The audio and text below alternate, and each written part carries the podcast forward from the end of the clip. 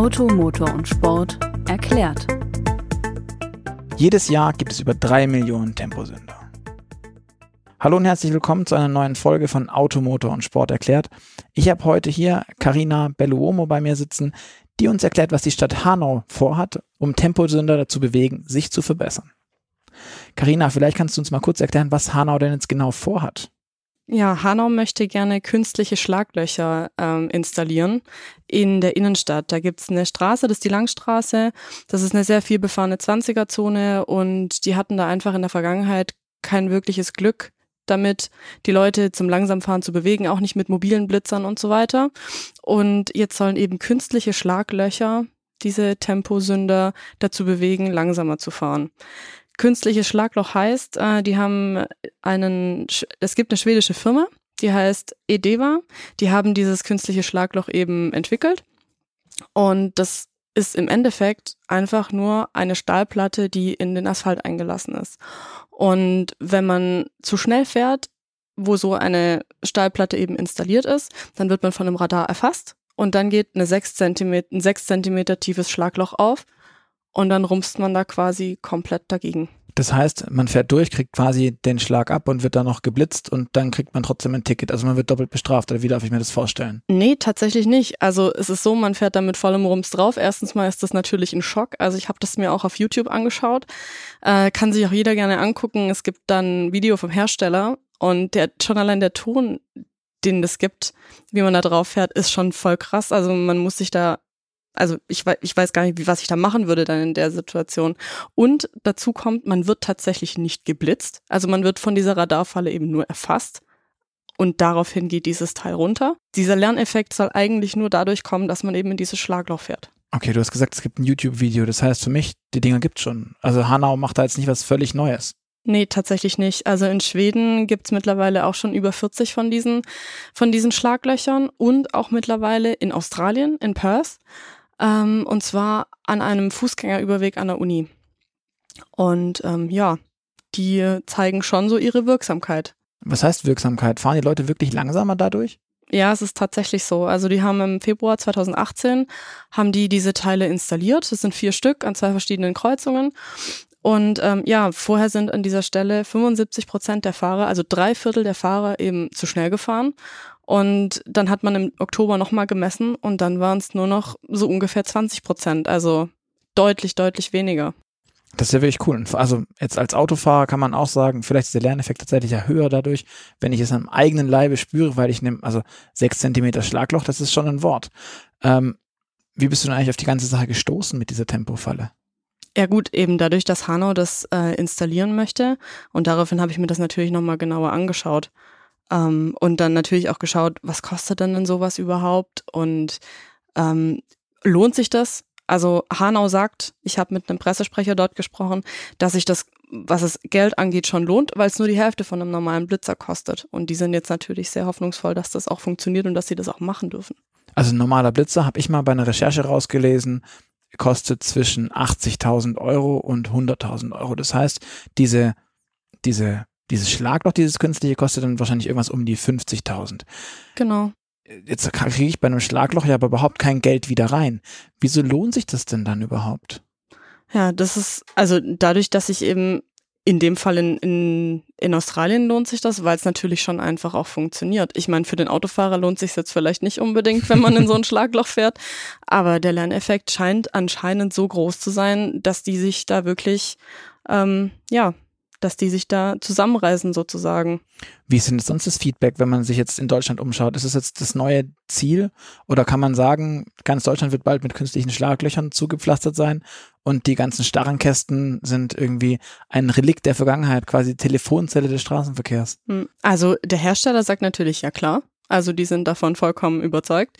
Ähm, ansonsten habe ich natürlich auch im Internet ein bisschen in den Foren gestöbert und so weiter. Mhm. Auch gerade bei Hanau, da war ein, äh, ein Artikel, wo dann eben auch Anwohner kommentiert haben und die sich dann das überhaupt gar nicht vorstellen konnten und eher schockiert waren über die Sache, weil das ja auch natürlich laut ist. Also wenn du dir überlegst, ein Auto fährt über den Asphalt, ist das ja schon, äh, macht das Geräusche, mhm. aber wenn du dann noch über so eine Stahlplatte fährst, selbst wenn sie zu ist, ist das ja schon auch dadurch, dass es Metall ist, ja lauter. Ja, das kennt man ja bei jeder Baustelle, wenn die dann ähm, so Stahlplatten einsetzen, ähm, um Löcher in der Straße oder sowas Genau. zu überbrücken. Okay, das klingt aber jetzt nicht so so so richtig schön tatsächlich. Ähm, aber weil wir gerade davon sprechen, Stahlplatte im Boden. Ich bin selber Motorradfahrer. Mhm. Und für mich als Motorradfahrer gibt es insbesondere, wenn es nass ist, nichts Unschöneres als äh, stählerne Gullideckel, Bitumenstreifen und vor allem auch solche Stahlplatten. Ist es denn gefährlich? Also gerade was Bremsweg und sowas angeht, weil eine Stahlplatte hat an sich jetzt nicht wirklich viel Grip. Ja, also ich habe da tatsächlich auch mit dem ADAC gesprochen ähm, und die sind da genau deiner Meinung. Also wenn so ein Teil nass wird, dann besteht da schon eine höhere Sturzgefahr für Zweiräder. Also vor allen Dingen auch nicht nur für Motorräder, sondern auch für Fahrradfahrer, E-Bike-Fahrer und so weiter. Und auch wenn die auftreffen eben auf dieses Schlagloch, da ist natürlich auch eine größere Gefahr. Aber mal abgesehen davon ähm, haben die natürlich auch gesagt, es ist ja nicht nur so, dass jetzt Motorradfahrer irgendwie ähm, vielleicht dann wegrutschen könnten oder sonst irgendwas. Wenn du mit so einem Auto auf, auf, so, eine, auf so ein Schlagloch fährst, dann erschrickst du ja auch. Und der ADAC befürchtet eben auch, dass die Leute dann irgendwie aus Schreck vielleicht Gefahrenbremsungen machen könnten oder so und dadurch eben natürlich auch eine Gefahr für den nachfolgenden Verkehr darstellen. Das ist Mhm. Auto, Auffahrunfälle und so weiter und so fort.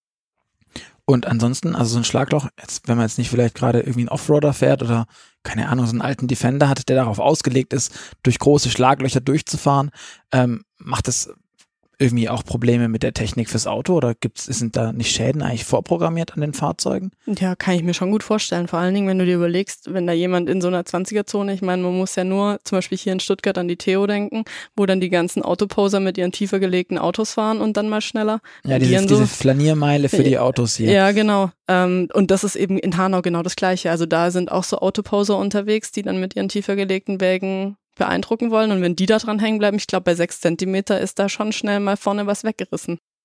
Wobei das natürlich dafür sprechen würde, dass die Autofahrer das maximal einmal machen können. Diese, Ja. äh, muss man ja auch sagen, durchaus unnötigen Fahrten, die Ja. das tatsächlich ja sind. Ja. ähm, der Umwelt zuliebe etc. Vielleicht nicht unbedingt das, das, das Beste.